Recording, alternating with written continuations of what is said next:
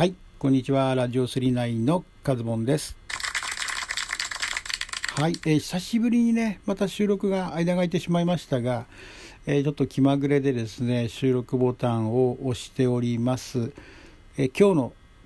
トークテーマはこちらで参りましょう。はい、えー昨日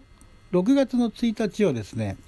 写真の日ということらしいんですね。年に一度の写真の日ということで、私も昨日6月1日にたまたまあの撮影が終わって帰ってきて、はい、あの SNS 等を見ていたら、写真の日ということで写真を上げられている方がいたので、私も夜ですね、急遽、えーカメラ内をですね、チェックしてですね、まあ、あのー雑なセレクトではありましたけれども、はい、えっ、と、ラジオトーク用のツイッターアカウントの方にね、4枚の写真を、え載せさせていただきましたけれども、はい、最近あんな写真を撮っておりますのでね、はい、あの、よかったら、えーそちらも見ていただけたらなと思いますけれども、で、もうね、6月に入りましたので、まあ今日、今、収録しているのは6月の2日なんですけども、関東はね、今日はもう朝から雨が降っておりまして、もう100%ね、雨が降るということで、えーもう梅雨入りも、関東もね、まもなく梅雨入りするんじゃないかなと思うんですが、まあね、いつ雨降ってもおかしくないってなるとね、なかなかこう出かけるのもね、苦痛な部分がありますけども、この写真に関してはね、あのーある意味シャッターチャンスだと思っていただきたいなと思うんですよ。ええー、と思うかもしれませんが、そのね、晴れた日は晴れた日なりのね、あの、青空だったりとかさ、そういう、えーね、なんかこう、透明感のある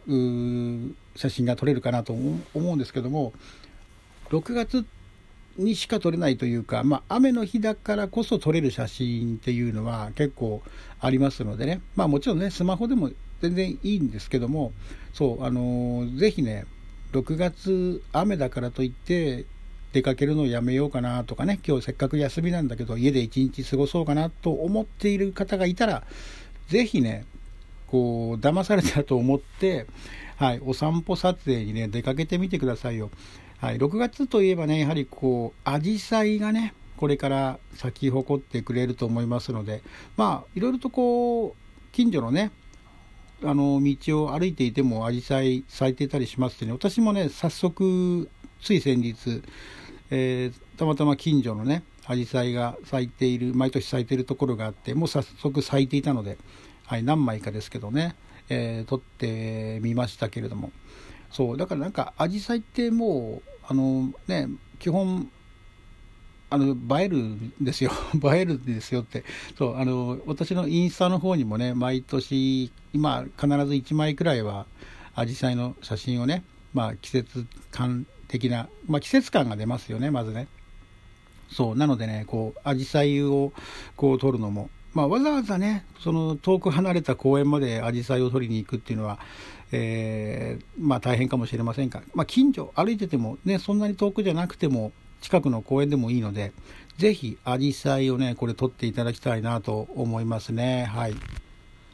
はい。そしてですね、6月、このね、雨でも夜とかね、まあこれ、わざわざ夜雨降ってるのに出かけなくていいと思うんですけど、たまたま出かけた時でもいいので、たまたまね、雨だけど出かけなきゃいけないとか、あるいはその、帰る途中も夜になっちゃったけれども、雨が降ってきちゃったとか、っていう時でもいいので、タイミング的にはね。そう、あの、夜の、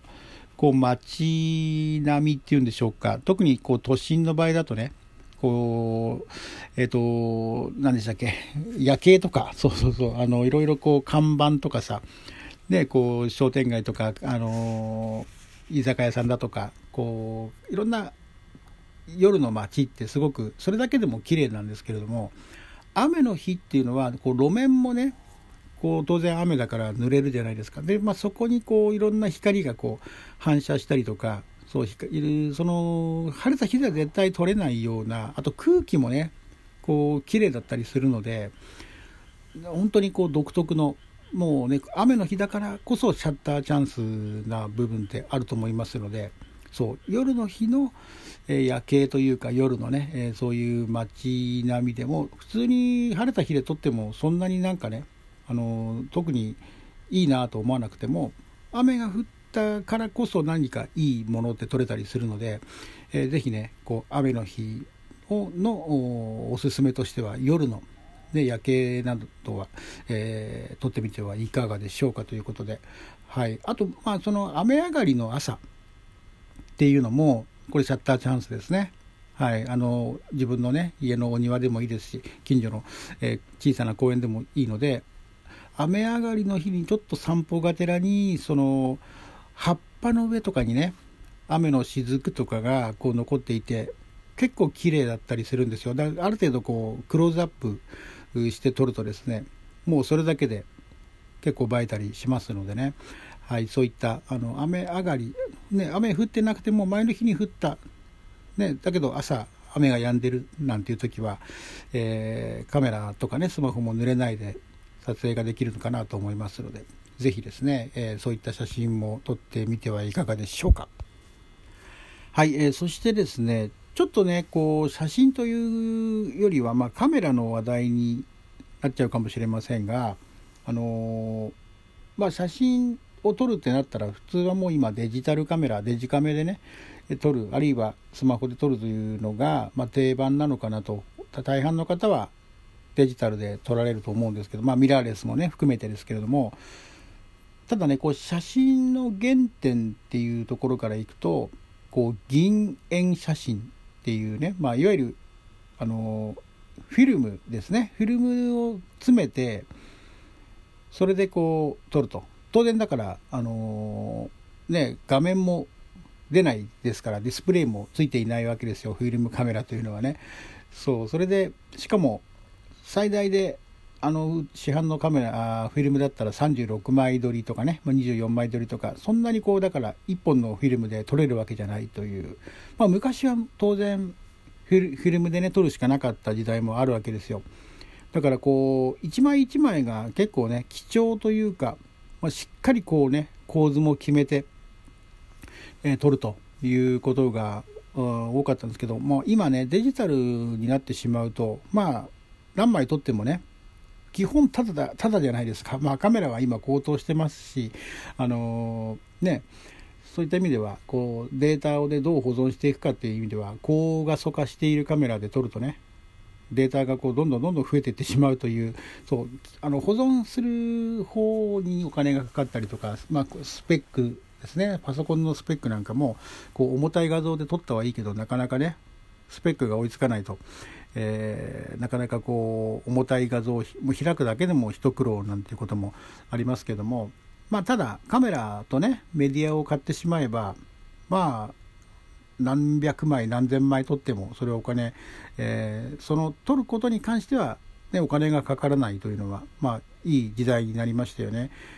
もうフィルムの時代なんてねもう本当に1日3本4本撮ってたら、ね、当然何千円まあ場合によってはプリントまで全部同時プリントって言ってね当時は、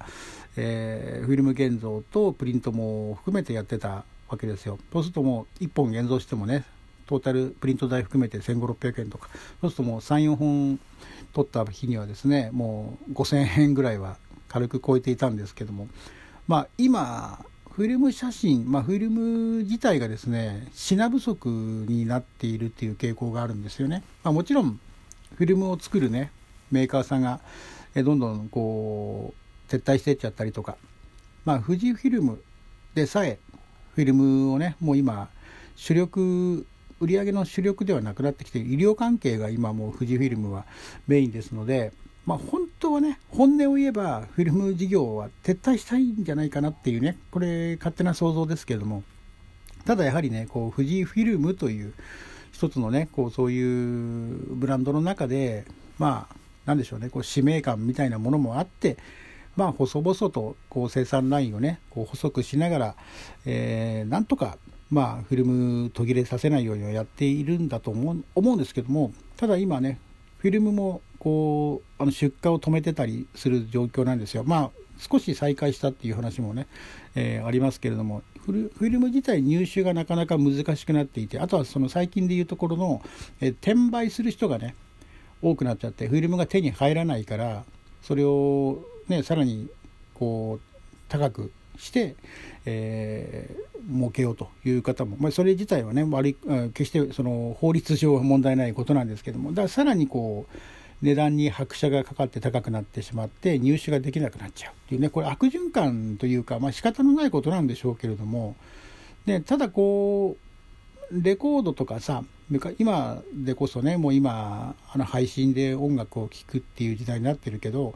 そのねレコードとかってもうあのプレイヤー自体がさもう製造中止になっていたのに今ねこうオーディオとかでもそういうあのレコードプレイヤー普通にこうね復活して売ってたりするじゃないですか。そうだからフィルム文化っていうのも特にだから若い方とかねそのフィルム始める方とかも結構エモいということで、えー、フィルム始められる方増えてるということなんですよね。まあ、中古屋さんとかだったらまあコンパクトカメラなんかだったら1万円以下のものとかももう当然ありますのでそうだからあのメルカリとかねそういうところでは中古のカメラ、まあ、これデジタルも含めてですけどあまりそういうところでは買わない方がいいかなと、えー、思いますよね。保証が、まあ、何もないっていうのもありますしちゃんとね下あの中古屋さんで買えばすぐにね何かあの問題があった時にはまあ返品とか対応してくれるところの方がいいとは思うんですけどもそうだからこうねフィルム文化をこう途絶えさせないっていうこともね、まあ、微力ながらまあ、今年ね自分もフィルムカメラ持ってますので、まあ、そこにねフィルムを詰めてですね、はいえーまあ、今年2023年、まあ、最低でも12本はフィルムをね撮って、えー、現像してみようかなと思っております。はい、えー、6月1日は写真の日ということでちょっと写真についての雑談をしてみました。はい、それではまたお会いいたしましょう。